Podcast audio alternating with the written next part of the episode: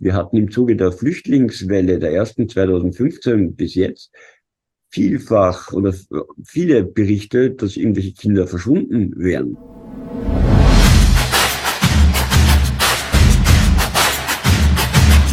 Aber Leute wie Thema Knechtel, und das ist jetzt wieder No Front, sie machen mir das alles ein bisschen an unwichtigen Stellen größer und relevanter, als es eigentlich notwendig ist.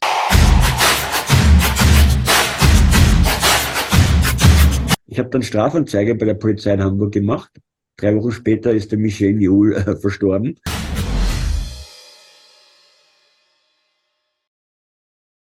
Lieber Manuel, kurze Pause ist vorbei. Runde 2 beginnt. Ähm, eins der kleinen Stichwörter, die du am Ende unseres Gesprächs vor, vor der Pause gesagt hattest, war so 80er Jahre. Und da würde ich gerne mal einen Aspekt noch mit in die Diskussion reinbringen, nämlich die grundsätzliche sich verändernde Sicht der Gesellschaft auf dieses Thema.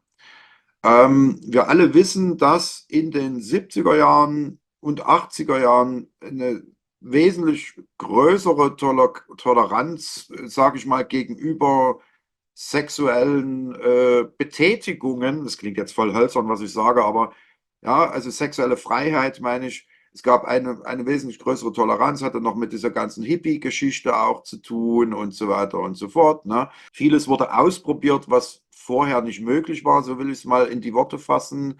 Nicht nur in puncto Sex, natürlich auch was alternative Lebensweisen etc. betrifft. So, und wir wissen, dass damals auch, und da kann ich hier mal einen Bildschirm freigeben, ich will das mal zeigen, damit du weißt, wovon ich rede. Hier haben wir es. Also ich fange mal erstmal kurz, was ich vorhin schon sagte, an. Kannst du das sehen, was ich hier freigegeben habe? Ja? Okay. Äh, das ist vom Fokus ein Artikel, da steht, äh, das sind die Zahlen, die ich vorhin genannt hatte, ja. In Deutschland leben 250.000 bis 300.000 pädophile Männer. Ähm, dann anderer Artikel, das ist auch ein ganz interessanter Aspekt, finde ich, auch vom Fokus nochmal, die kleine Überschrift hier oben, ja. Nur die Hälfte der Kinderschänder ist pädophil. Das ist ja mhm. auch noch so. Alle, die meisten Leute, die bringen das ja so eins zu eins zusammen und sagen, jeder Kindermissbrauch muss auch pädophil sein. Ist aber offenbar nicht so. Darf ich reingrätschen? Grätsche Weil rein. Grätsche, Grätsche rein, ja. Pädophil an sich äh, bedeutet ja, ähm, dass ein erwachsener Mensch bzw. Mann in der Regel romantische Gefühle gegenüber einem äh, noch nicht voll entwickelten, nennen wir es jetzt mal, äh, ja, genau, hat, aber noch nicht sexuell entwickelten anderen Menschen, sagen wir es mal so. Mhm. Das ist, äh, aber romantische Gefühle, darum geht's bei Pädophilie im klassischen Sinne. Und das trifft eigentlich äh, sicherlich vielleicht auf die Hälfte, wenn nicht sogar, ja, ja, die Hälfte zu, ja, würde ich auch sagen. Mhm. Mhm. Naja, wobei es ja ein Unterschied auch ist, wie weit ist also wir reden ja immer jetzt von dem Fokus Sex, ja, also sexuelle Erregung, darum geht es ja. Ich meine, natürlich äh, würde ich mich selbst als kinderlieb bezeichnen. Ich habe drei Kinder, aber ich würde nie auf die Idee kommen, mit einem Kind Sex zu machen. Und da, da ist ja nun der Unterschied. Ne? Und ähm, genau, aber lassen wir das erstmal kurz so stehen, weil ich will noch auf was anderes hinaus. Hier ist mal aus dem Archiv sozusagen der Taz, Taz ist ja linke Zeitung, ein Artikel Kuscheln mit den Indianern, wo auch nochmal darauf hingewiesen wird, dass zum Beispiel hier unten dieser Zeitungsartikel Pädophile Verbrechen ohne Opfer, ich liebe Jungs, das ist von 1979, das kann man jetzt hier schlecht sehen. Ich werde es dann mhm. nochmal größer einblenden für die Zuschauer. Und äh, da steht eben oben, in alternativen Milieu der 70er und 80er dis diskutierte man über befreite Sexualität, auch zwischen Kindern und Erwachsenen. Wie kam ja, es dazu, dass Pädophilie zeitweise salonfähig war? Darf ich reingrätschen, bitte? Der, rein, bitte.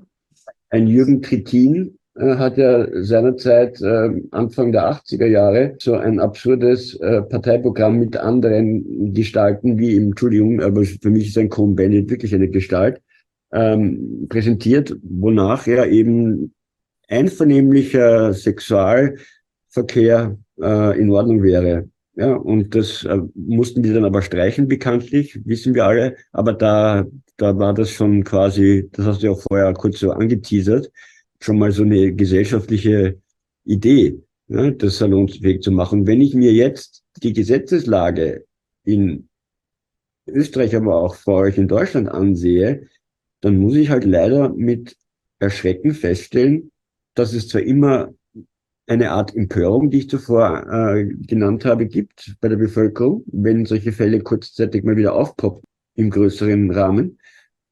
Und dann fordern alle schärfere Gesetzgebungen.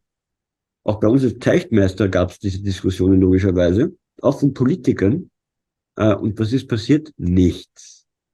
Nichts. Wir haben in Österreich werden im Monat 60, äh, das ist die offizielle Zahl, 60 äh, Fälle verhandelt, wo es um Pädokriminalität vom Biss geht, also vom Besitz von Material bis hin zu wirklichen Missbrauch. 60 äh, und die gehen in der Regel alle mit einer bedingten oder halt auf Therapie äh, gut nach Hause. Und das ist ein Riesenproblem. Mhm. Wobei, wie gesagt, ich nochmal sagen möchte, es gibt ja verschiedene Ansätze. Am Ende steht immer das missbrauchte Kind. Ja, es ist, gibt ein Opfer, das ist ein Kind, ein Junge, ein Mädchen und wir reden jetzt hier wirklich von Kindern. Wir reden jetzt nicht von der weit entwickelten 17-Jährigen, die nächste Woche 18 wird, sondern wir reden hier von Kindern unter 10 Jahren, unter 9 Jahren, 8 Jahren, 3 Jahre, vielleicht Babys sogar. Ja, äh, davon reden wir. Und äh, jetzt ist nur nochmal muss man differenzieren. Einerseits die Thematik sexuelles Verlangen aus einer pädophilen Neigung heraus führt zur Straftat oder Missbrauch zum Beispiel im Kontext eines satanischen Rituals. Da, da, das muss gar nichts mit sexuellen Neigungen zu tun haben. Trotzdem ist natürlich am Ende ein Opfer da. Ja, und das muss man einfach mal ein bisschen voneinander trennen, was nämlich Leute wie Marcel Polte eben nicht tun, aus meiner Sicht, oder nicht genügend tun. Ja, natürlich hat er einen Finger drauf, wenn der über sowas redet, aber er mischt alles durcheinander. Ja, da ist die sexuelle Lust, da ist die rituelle Missbrauch, da ist dieses, da ist jenes. Und das muss man voneinander abtrennen.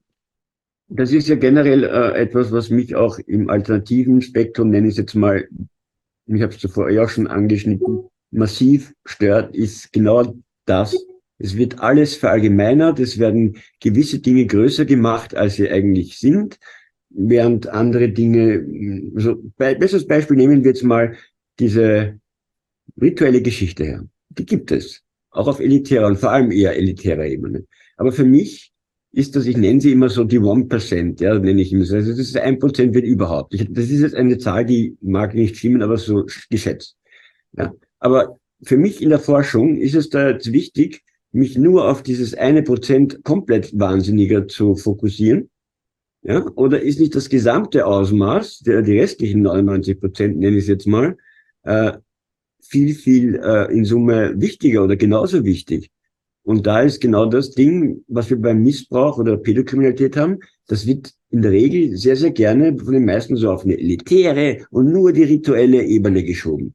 Und das ist es halt leider nicht. Ja? Äh, es ist weit verbreitet, leider. Es ist, ich habe es genannt, die Seuche der Neuzeit ist Pädokriminalität. Ja. Da muss man natürlich auch die entsprechenden gesellschaftlichen Strukturen nochmal mit einfließen lassen. Ich sage nochmal Stichwort katholische Kirche. Ne? Also da brauche ich ja nur ins äh, Wikipedia zu schauen oder anders. Wenn ich so rangehe, ich habe gesucht nach Fall, Fallbeispielen, wo Freimaurer Kinder missbraucht haben, habe ich im Vorfeld danach gesucht. Natürlich kommt man zuerst auf den Florian Teichmeister, Teichtmeister. Ich habe aber auch noch einen anderen Fall aus England gefunden, der ist so ein paar Jahre her, das war, muss so äh, 2017 gewesen sein.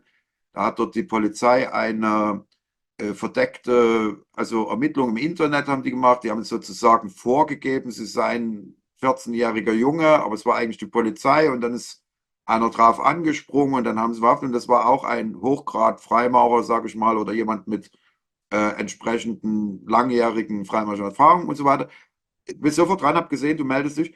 Aber um nur mal Zahlen sprechen zu lassen, das sind jetzt mal zwei Fälle, die ich im Netz gefunden habe. Dann gibt es den Fall, den du jetzt gerade noch erzählt hast und, und, und. Alles okay, ja. Aber wenn ich mir auf Wikipedia die Zahlen angucke, zum Beispiel wurden im Jahr 2020 2600 Anträge gestellt von Leuten, die von Priestern missbraucht worden sind oder in solchen Internaten missbraucht worden sind. Und die katholische Kirche hat, und wir reden nur von Deutschland hier, die katholische Kirche hat mittlerweile über 19 Millionen Euro Entschädigungen gezahlt. Und da werden aber nur kleine Summen, also wir reden ja von 5000 Euro oder sowas, ne, werden da gezahlt an Missbrauchsopfer. Also wenn man alleine mal diese Zahlen gegenüberstellt, ja, ich will auch jetzt nicht die katholische Kirche als grundsätzlich Pedo-Verein hinstellen, weil die machen viel Gutes auch in der Aufarbeitung. Mittlerweile haben eigene Kommission. Natürlich rutscht da auch immer was weg und so weiter. Aber zumindest man bemüht sich erstmal unter dem Druck der Öffentlichkeit natürlich auch, ist klar. Denn es haben ja mal Leute losgetreten. Wenn die das nicht losgetreten hätten, würden wir heute nichts davon wissen. Ne? Aber jetzt du wieder. Entschuldigung. Ja, äh, ich würde behaupten, oder ich lehne mich jetzt weit aus dem Fenster, aber ich sage mal, der Jimmy Savile war auch ein Freimaurer. Okay, dann ist es noch einer, ja. Ich weiß es nicht, aber möglich ist das, ne? Ich will das Ja. überhaupt nicht bestreiten, dass es diese Einzelfälle eben gibt. Aber die Mhm. Frage ist, ist es was Systemisches, Systematisches, was dort netzwerkartig abläuft? Also ich sag, da komme nochmal auf meine These von vorhin zurück. Natürlich, wenn ich mit Kindern permanent zu tun habe, wie es in katholischen Einrichtungen ja ist, in Internaten zum Beispiel, die dort geleitet werden, äh, und wenn ich schon allein im Gottesdienst sind ja Kinder und Jugendliche mit eingebunden, ja. Und äh, wenn ich dann den, den Würdenträger, den kirchlichen Würdenträger habe, der die entsprechende Neigung hat und das dann ausnutzt, ist er viel naheliegender als in einer Organisation, wo Kinder gar nicht dabei sind. Ja, äh, zu Netzwerken. Äh, wir haben das Problem, und das ist etwas, was ich jetzt aus Österreich und von Deutschland aus wirklich äh, mit Erfahrungswerten berichten kann. Das Problem, dass diverse Opferschutzvereinigungen ähm, ein faules Spiel spielen oder unterwandert sind. Nennen wir es, äh, wie wir wollen. Ähm, in vielerlei Fällen bin ich immer wieder auf seltsamerweise dieselben Vereine gestoßen, deren Namen ich jetzt nicht nennen werde. Gewisse Anwälte äh, tauchen immer wieder auf. Äh, und das ist halt schon irgendwie eigenartig. Äh, dann dürfen wir eines nicht vergessen, wir haben jetzt ähm, nur mal quasi den Missbrauch an sich thematisiert. Aber wo kommen denn teilweise diese Kinder her? Und ich behaupte mal, in vielerlei Fällen aus äh, Familien oder kulturellen Regionen, wo sie niemand vermisst. Denn offiziell, das ist jetzt eine Zahl aus dem 2020er Jahr, wurden äh, nur in Europa 200.000 Kinder vermisst. Aber Achtung, Entwarnung, 99 Prozent tauchen natürlich wieder auf. Ja, weil Streuner oder irgendwie so. Mhm. Das eine Prozent sind aber oder waren damals noch immer 2000. Und wenn wir jetzt von diesen 2000 nur mal wieder die Hälfte hernehmen, ist das immer noch 1000. Eine Zahl, die für den europäischen Raum viel zu hoch ist. Und das ist die offizielle Zahl. Wenn wir jetzt davon ausgehen, dass die in solchen schlimmen Kreisen landen. So. Ich habe jetzt angesprochen, diese Kinder, die niemand vermisst. Wir hatten im Zuge der Flüchtlingswelle der ersten 2015 bis jetzt vielfach oder viele Berichte, dass irgendwelche Kinder verschwunden wären. Ähm, genauso jetzt in der Ukraine. Die Ukraine ist ein Hotspot in Sachen Menschenhandel. Ich meine, die ist in vielerlei Belangen ein Hotspot, aber Menschenhandel ist dort ein Riesenthema. Es gibt vielerlei Berichte von Müttern aus irgendwelchen ländlichen Regionen, vor dem Krieg war das, die berichtet haben, dass ihnen äh, die Kinder einfach weggenommen wurden. Die landen dann im besten aller Fälle auf einmal in Kiew bei irgendwelchen Adoptivbüros, äh, wo sie dann europäischen äh, Familien zugeführt werden für äh, nicht wenig Geld. Mhm. Aber die Mütter machen das nicht äh, in der Regel immer freiwillig. Mhm. Verstehe. Mhm. Es Ja. gibt noch eine andere, wenn wir gerade jetzt von solchen Theorien reden, oder was heißt Theorien, das sind ja auch Fakten, ne? belegte Fakten. Äh, Es gibt aber eine Verschwörungstheorie, ich nenne sie jetzt mal so, die wird zum Beispiel verbreitet sehr gerne oder thematisiert, sage ich mal, von ähm, Herrn Knechtel, also Tilman Knechtel, trau keinem Promi.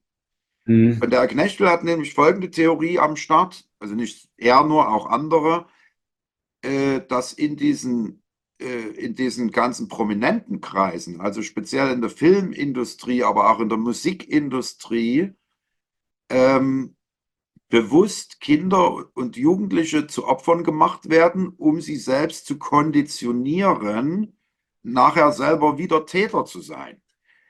Was hältst du von dieser Theorie?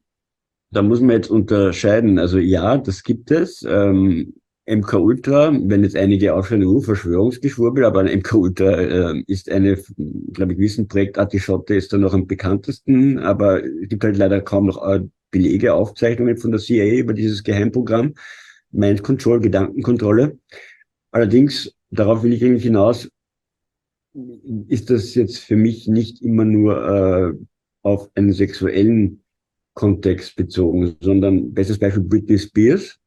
Ja, die ist für mich so ein Paradebeispiel, äh, dass du junge Menschen bearbeitest, traktierst und, und ihnen quasi auch damit allalong die Seele zerstörst und sie traumatisierst und sie irgendwann austicken. Also die ist ja ein Paradebeispiel, die wurde jetzt meines Erachtens nicht sexuell missbraucht, oder vielleicht wissen wir es nicht. Aber was so Menschen wie Thielmann und so, ich kenne ihn ja, äh, und ja, Musikindustrie und ich weiß und Hollywood, ja, ich meine, es gibt es auch dort.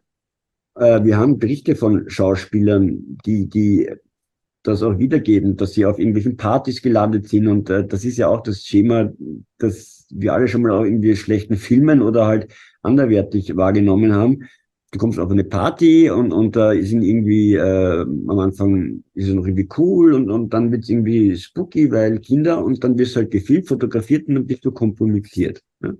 Und, äh, dich zu erpressen, meinst du jetzt? Also das wird bewusst gemacht, um jemanden, du trinkst dann zu viel oder hast was im Glas mit drin und dann gibt es auf einmal Fotos, wo du mit minderjährigen Kind im Bett liegst oder irgendwas. Das ist, aber dann, das ist ja eher, um jemanden zu erpressen im Grunde genommen. Das hat ja, ich, nichts mit, mit rituellem Missbrauch oder so zu tun. Nee, nicht rituell. Ich sage mal, das war eines von Epsteins Geschäftsmodellen, will ich mal behaupten. Der hat genauso gearbeitet in vielerlei Belange. Ne? Äh, aber rituell, genau das ist es. Es wird da maßlos übertrieben. Es wird auch in Hollywood, es wird in der Filmindustrie, es wird in der Musikindustrie, wird es das zweifelsohne geben. Aber nicht so, wie sich das manche äh, vorstellen. Weil ich selber bin, äh, komme im weitesten Sinne aus der Musikindustrie. Äh, ich habe die als äh, Kleinkind bin ich auf Rockkonzerten, auf Touren gewesen. Äh, und jetzt kann man sagen, ja, aber nur in Österreich und deutschsprachigen Raum. Ja, aber immerhin. Äh, und das jetzt zu sagen, dass das in Amerika vielleicht krasser wäre, ja, es mag das dort alles geben. Ich kann und will das nicht leugnen. Aber da sind wir wieder bei den von mir zuvor genannten einen Prozent. Und das ist für mich so, ja, es gibt überall Geisteskranke. Das wird es auch in Hollywood geben, das wird es auch in der Musikindustrie geben, da mache ich mir keine Sorgen. Aber Leute wie Tilman Knechtel, und das ist jetzt wieder No Front, sie machen mir das alles ein bisschen an unwichtigen Stellen größer und relevanter, als es eigentlich notwendig ist. Äh, und damit wird das ganze Thema in Summe für mich halt irgendwie mhm. zu wenig behandelt. Ich versuche mal mit meinen Worten zu wiederholen, was du jetzt hier gesagt hast. Also nur um zu sehen, ob ich dich richtig verstanden habe. Du sagst, die Gefahr besteht eigentlich darin, dass solche Verschwörungstheorien aufgeblasen werden. An jeder, also an jeder Verschwörungstheorie muss ja ein Anteil Wahrhaftigkeit dran sein, sonst funktioniert sie ja nicht. Aber dann wird diese Verschwörungstheorie maßlos aufgeblasen und damit entsteht umgekehrt der Effekt, dass der Blick nicht mehr fokussiert ist auf das, was wirklich passiert und damit im Grunde genommen eine Art Beliebigkeit erzeugt wird, äh, die, äh, wo dann durch diesen Effekt das eigentlich Kritikwürdige sozusagen äh, aus dem Blick verloren wird. So verstehe ich dich, ja? Mal allgemein jetzt gesprochen. Ja? Ist so. Das ist ein Riesenproblem. Jetzt würden wahrscheinlich Verschwörungstheoretiker sagen, ja, das machen die ja mit Absicht. Also ein Marcel Polte, ein Tilman Knechtel, die sind ja alle bezahlt vom, vom CIA um, um, die, um ihr Publikum abzulenken von den eigentlichen Dingen und die sind so eine Art, wie sagt man da, Gatekeeper oder was, keine Ahnung. Also, äh, aber das denkst du auch nicht, dass das so ist, oder? Nein, natürlich nicht. Ähm, allerdings, ich kenne den Thielmann ja äh, ein bisschen besser als den Herrn Polte. Mit Herrn Polte hatte ich nur so eine konfrontative äh, Erfahrung. Mit Thielmann habe ich ein paar Mal Sendungen gemacht, das ist ja schon ein paar Jährchen her. Und ich behaupte jetzt mal ganz frech, er hat halt, und da kann er froh sein, äh, nicht diese Erfahrungen machen dürfen müssen, wie ich sie gemacht habe, nämlich wirklich mit einem solchen Menschen in so einer Beziehung leben zu müssen äh, und sich dann auch wirklich so, er hat in, in viel, also er hat da schon recherchiert, aber ähm, er nimmt ein, ein, ein, ein Beispiel, ein, ein, ein Fall und dann wird das gleich irgendwie auf alle umgemünzt oder auf, auf die große Masse und das ist halt einfach sehr, sehr gefährlich in meinen Augen, weil es das Thema kaputt macht.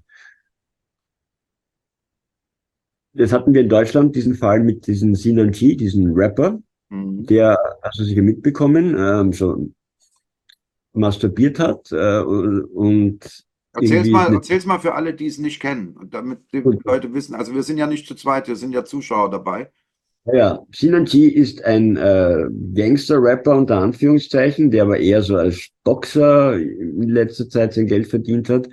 Und es ist ähm, ein Video aufgetaucht, so ein Handy-FaceTime-Video, wo er mit seiner damaligen Freundin irgendwie so, ja, man könnte jetzt Dirty Talk es nennen, aber es war halt weitaus mehr. Man sieht ihn äh, masturbierend und hat halt irgendwie was im Hintern äh, und dann verlangt er von seiner Partnerin, dass sie doch die zweijährige Nichte herholen soll. Hol mal die Kleine her. Ja, weil er möchte ihr äh, ins Gesicht und also so, ja. Äh, ich habe das gesamte Video leider mir reingezogen, elf Minuten, um mir einfach. Hat er es denn gemacht oder hat sie es gemacht? Hat sie das Kind geholt oder nicht? Äh, angeblich nicht. Aber er dürfte sie einmal gesehen haben, weil sonst hätte er nicht gewusst, dass es die gibt. Aber in dem Moment hat sie sie nicht geholt. Oder war sie auch nicht da, weil es eben die Nichte war. Und es gab dann auch eben eine, eine Anzeige von mehreren. Das haben eben auch Thielmann, Knechtel und viele in dieser, in dieser Alternativszene aufgegriffen, in diesem Fall. Und ich habe mich auch da mal schon oder in diesem Fall sehr, sehr ähm, reflektiert beziehungsweise äh, realistisch geäußert und habe halt gemeint, ja, der, der bräuchte Therapie, aber strafmäßig wird er nicht hängen bleiben, weil äh, das sind halt Gedanken, ja, pädophile Gedanken, aber er hat nichts gemacht und damit ist äh, aus strafrechtlicher Sicht genau nichts da. Ja, moralisch natürlich brauchen wir nicht reden, ja, ist das. das ist allerdings aber, natürlich, also ich bin ja kein Jurist und du auch nicht. Wir haben ja. nur immer mit Juristen zu tun gehabt in den letzten Jahren, alle beide aus anderen Gründen, aber das lassen wir jetzt auch mal weg. Ähm, es, es, ist natürlich schwierig, wenn man sowas beurteilen muss, wo keine direkte Straftat vorliegt. Ne? Ist klar, wie willst du das beurteilen? Also, und dann kommt ja nochmal der Effekt dazu, äh, hat denn wirklich was stattgefunden in der Art, wie man es hier wahrnimmt? Also ich sage jetzt nur mal einen Fall, den wir auch nicht groß aufrollen müssen, hat auch nichts mit Pädophilie in dem Fall zu tun. Das ist diese Geschichte mit dem Gil Ofarim. Ja?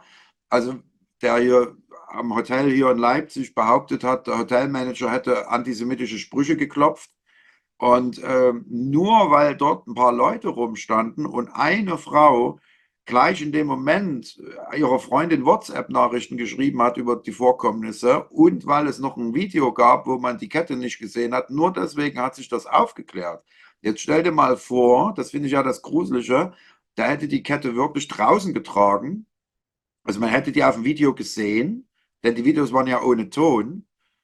Äh, und diese eine Frau hätte keine Nachrichten geschrieben. Der Hotelmanager wäre in seinem Leben nie wieder glücklich geworden, weil der hat es ja über zwei Jahre durch alle Talkshows getragen, diese Lüge. Ja, äh, bei dieser Synergie-Geschichte, da, da gibt es auch ein, ein Urteil von der Staatsanwaltschaft, ich glaube Essen ist es, wenn ich mich jetzt nicht ganz täusche, und die haben eben festgestellt, es geht in dem Gespräch, in dem Material, in diesem Video, zweifelsohne um pädophile Fantasien. Das haben wir auch so festgehalten. Das ist äh, Fakt. Aber eben kein äh, strafrechtlich relevanter Tatbestand. Ähm, und der muss aber nicht einmal eine Therapie machen, meines Wissens. Ja? Und das finde ich halt schon stark. Da sind wir wieder bei, bei der juristischen Lage oder Gesetzgebung in unseren Ländern, die ja. dringlich bearbeitet werden müsste. Gehen wir mal von diesem Einzelfall wieder weg.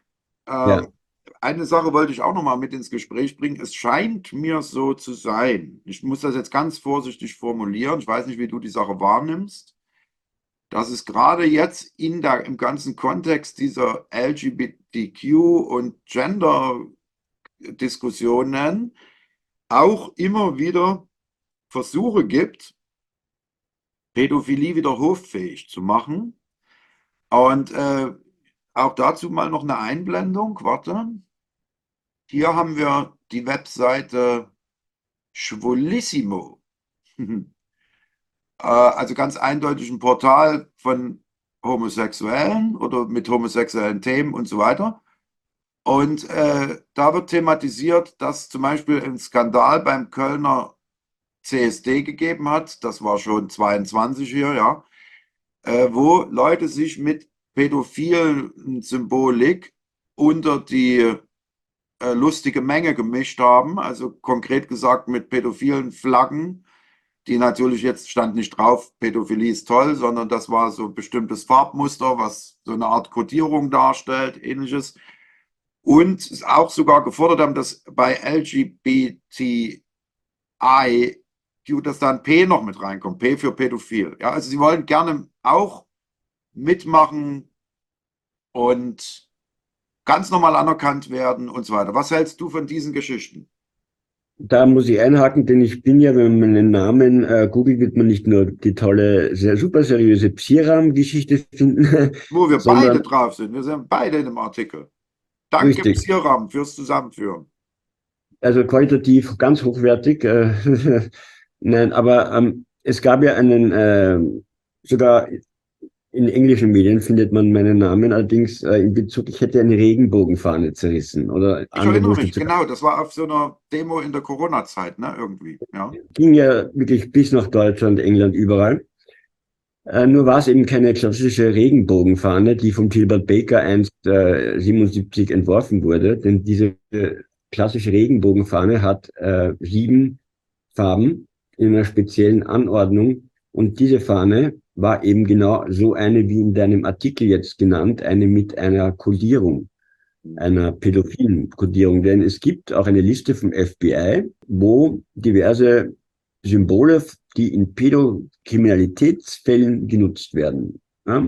Und da machen sich manche irrsinnig drüber lustig, dass das Doppelherz so ausschaut wie äh, das Logo einer bekannten Eismarke, ja, das mag's ja, ja, aber es ist halt leider, äh, wird das genutzt und viele andere Symbole und diese Symbole entwickeln oder werden immer wieder weiterentwickelt. So, diese Fahne, die wir da zerrissen, nicht angezündet, also das gibt ja auch Berichte, wo steht, wir hätten sie verbannt, das stimmt nicht. Ähm, die hat eben, erstens einmal war das nicht die klassische Regenbogenfahne, das war eine Fantasy bunte Fahne ja, mit sechs Streifen nicht sieben und irgendwelchen Farben und eben so eine Pädosymbolik. So, was ist damals passiert? Es wurde nur eine hysterische, da ich gebe zu, die, die Frau, mit der ich damals auf der Bühne stand, die war ein bisschen zu emotional. Äh, und wenn man jetzt nur diesen 30 Sekunden sieht, denkt man sich, oh mein Gott, Hilfe, ja, Agro. Aber es wird eigentlich klar gesagt, dass es hier nicht oder damals nie um, um, um Schwulen und Lesben ging, sondern eben Pädophile. Da hat man es ausgelegt, wir würden alle Homosexuellen als Pädophile, all lauter Nonsens wurde da behauptet und es gab ein Gerichtsverfahren. Denn wir wurden von der LGTB-IQ-Bewegung angezeigt. Wegen Volksverhetzung. Zehn Jahre Knast. Im schlimmsten Fall. Ja, und dann äh, sind wir aber freigesprochen worden, weil äh, wir das da auftreten konnten, ja, den Gesamtkontext und das ist ein, musste ich ein bisschen Fahnenkunde machen mit dem Richter und den Journalisten, die sind dann auch teilweise gegangen, weil es eigentlich sich schon gefreut haben und dann mussten sie feststellen, oh Scheiße, da wurde teilweise von einem Skandalurteil gesprochen, ich komme jetzt wieder zurück und mache einen Punkt. Genau so eine Symbolik wird seit jeher genutzt und war auch in unserem Fall vorhanden.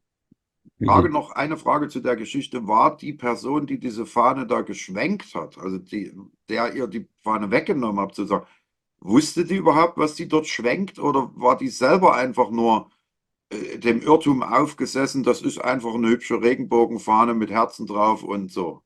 Also, ja, ja. Das ja. war ein Stuttgarter, der war aus Deutschland mhm. Äh, und der hatte natürlich keinen Plan und, und dem war das dann auch äh, unangenehm, klar. Ähm, jetzt okay. glaubt ihr aber, die Fahne kann man ja auf Amazon kaufen. Ja? Auf Amazon kann man alles kaufen. Du kannst jeden, weißt du, das ist ein Argument, was nicht immer kommt von so manchen Bildern. Ja. Nee, ist klar, aber andererseits Symbolik wirklich schwierig einzuschätzen, wenn die vor allen Dingen so verdeckt ist. Ne? Ich meine, erinnere dich an den Fall, wo in Girly Band auf der Bühne stand und die eine hatte ein riesiges Hakenkreuz-T-Shirt an. Äh, Gab es natürlich einen riesen Skandal und die, die hat dann aber glaubhaft versucht, die fand das einfach schick die hat nicht gewusst, dass das ein belegtes Symbol ist, sozusagen, ja. Beziehungsweise äh, äh, oder nimm mal so doppeldeutige Symbole. Ne? Wenn du dein Kind in die Waldorfschule bringst oder im Waldorf-Kindergarten, dann machen die Kindergärtnerinnen hier den Schweigefuchs, wenn die Kinder still sein sollen, ja. Aber das ist gleichzeitig ein Symbol einer rechtsradikalen türkischen Organisation, nicht? Und so weiter. Also Symbole können auch doppelt, dreifach, vierfach belegt sein, muss man natürlich auch wissen. Ne? Das ist klar. Und ähm, es gibt ja auch irrsinnig viele, die dann wieder so extrem auf Symbolik einkippen, aber man kann es auch da übertreiben. Ja? Also äh, überall immer ein gesundes Mittelmaß. Aber in diesem speziellen Fall war es ja so, dass das wirklich äh, mir am Anfang nicht aufgefallen ist und zuerst wirklich äh, Müttern, also die sind Mütter und, und die dann an mich und, und eben die Jenny herangetreten sind. Und wir haben dann einmal äh, uns das angesehen und mit dann auch gesprochen zuerst. Ja, und er hatte wirklich keinen Plan. Und dann hat die Jenny halt da, so heißt sie, ähm, ein bisschen emotional, äh, diese, das, was man halt erkennt. Aber was da die Medien daraus gemacht haben, das war halt wirklich unterste Kanone. Ja, die wollten dir an, an, ans Bein pinkeln, nicht? Die haben sich gefreut. Ähm, du bist ja der böse Verschwörungstheoretiker, wie wir alle wissen, ne? Und äh, gut, mein Lieber, äh, möchtest du jetzt zu diesem Thema noch was Neues einbringen oder noch was abrunden ja, ja. oder ergänzen? Ja? Wie bei Netzwerken waren. Mir ist es ganz, ganz wichtig. Also ich habe meine Tutor-Recherchen ja kurz angeschnitten. Diese X-Dossiers, die man auf Wikileaks unterziehen kann, auch heute noch. Und wir haben ja damals eben diese Tausenden von Seiten übersetzen lassen. Und da ist es halt so, dass jetzt nicht nur äh, die Deutschlandspur, die wir aufgearbeitet haben, äh, nachvollziehbar ist, sondern da werden auch weitere europäische Städte genannt. So zum Beispiel ein Ort in der Slowakei, heutigen Slowakei, damals war das ja noch Tschechoslowakei, ähm, also in den 80er Jahren, weil der Dutroux-Komplex, muss man auch wissen, ist jetzt kein 90er-Jahre-Ding. Alle glauben, Dutroux war 90er. Das hat begonnen schon in den, zumindest, wenn nicht sogar früher, aber was man nachvollziehen kann, 70er Jahre. Da gab es auch eins, eine Verschwörungstheorie, Rosa Ballett. Rosa Ballett, ähm, Verschwörungstheorie besagte, dass im belgischen Königspalast Kinder missbraucht werden würden. Verschwörungstheorie. Bis eines Tages der Spiegel, als der Spiegel irgendwie noch äh, investigativen Journalismus liefern durfte, konnte, ähm, das irgendwie aufgedeckt hat, dass das wirklich stimmt. Und im Zuge des Dutroux-Falls äh, sind ja das auch so als Nebengeräusche, haben ja manche wahrgenommen, dass eine Spur ins Königshaus führen würde. Wir haben das aber auch genauer dann äh, uns angesehen. Es gibt sieben Adelige, haben wir zumindest ausgemacht, mhm. äh, die da mit dem Dutroux-Komplex äh, im Zusammenhang stehen, seit den 70er Jahren natürlich. Mhm. Ja. Mhm. Über, den eisernen, über den eisernen Vorhang hinweg sogar. Also damals genau. gab es ja noch die Mauer und, und die Ost- und Westblock und so weiter. Ne? Ja, da gab es äh, zum Beispiel einen, einen in der ehemaligen DDR, einen Mann, der hat sich auch, äh, der hat alles verscherbelt, Pornos, Kinderpornos, äh, Menschenhandel, alles, was halt geht. Und der hat den Michel Joule, den Mann kennt man ja, also der war in Dutroux-Komplex, dieser Geschäftsmann, immer schon irgendwie eine sehr suspekte äh, Erscheinung.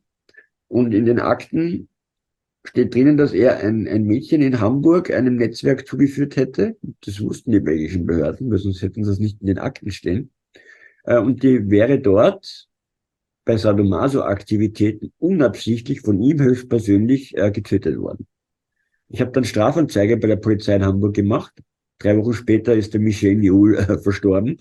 Er war aber schon alt und krank und da kann man halt schon mal gehen. Aber es war halt irgendwie doof. In dem, aber ich wollte in, in diesem True-Fall, das ist ja unglaublich, füllt ja tausende Seiten, selber schon gesagt, da sind ja auch Unmengen an Zeugen ums Leben gekommen, nicht wahr? Durch 27. merkwürdigste Sachen, Autounfälle und Selbstmord und dies und das. Ne? Hm. Aber ich wollte noch zum Osten, wir waren kurz in der DDR. Dieser Michel Neul hat eben diesen Fluchthelfer, Händler für alles aus der ehemaligen DDR mit dem Geschäfte gemacht. Und eines Tages wurde eben dieser Mann erschossen. Aber nicht vom äh, Michel New, sondern von einem seiner Geschäftspartner damaligen. Das ist verifizierbar. Und ich habe jetzt diese Stadt Trenčín genannt, in der ehemaligen Tschechoslowakei bzw. Slowakei, die in den Aktenkonvolut auch auftaucht, neben anderen Städten. Ähm, das ja auch irgendwie, da werden so Orte genannt, wo man halt irgendwie Kinder entweder äh, ein Klientel hätte oder halt irgendwelche Geschäftspartner oder so. Es gibt halt immer welche Verbindungen. So, jetzt bin ich und das war weit vor meiner ganzen äh, Recherche in 2001 als DJ, ganz unbefangen junger Bub, junger Mann. Als DJ äh, nach Trenčín war ich zufällig dort, weil dort ist das größte Musikfestival in der Slowakei, Pohoda, war dort als DJ gebucht.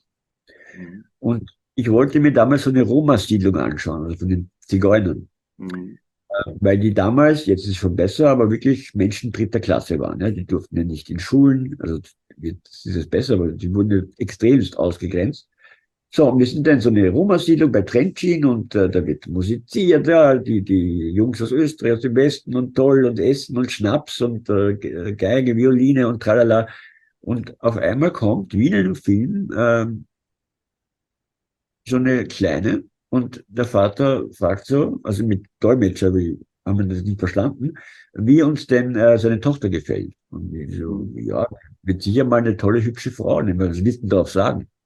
Und dann hat er sie so gedreht und hat den Pulli hochgehoben, mhm. haben sie kaufen wollen. Kaufen, 500 mhm. Mark. Mhm. Und haben damals gesagt, ich muss hier weg. Mhm. Und dann, äh, das war 2001, ich bin gleich fertig, Ivan. Mhm. Und Jahre später, also gut fast 20 Jahre später, taucht genau dieser Ort in meiner Arbeit, in meiner Recherche wieder in diesen Detour-Akten auf. Das, das war schon sehr, sehr strange und spooky für mich.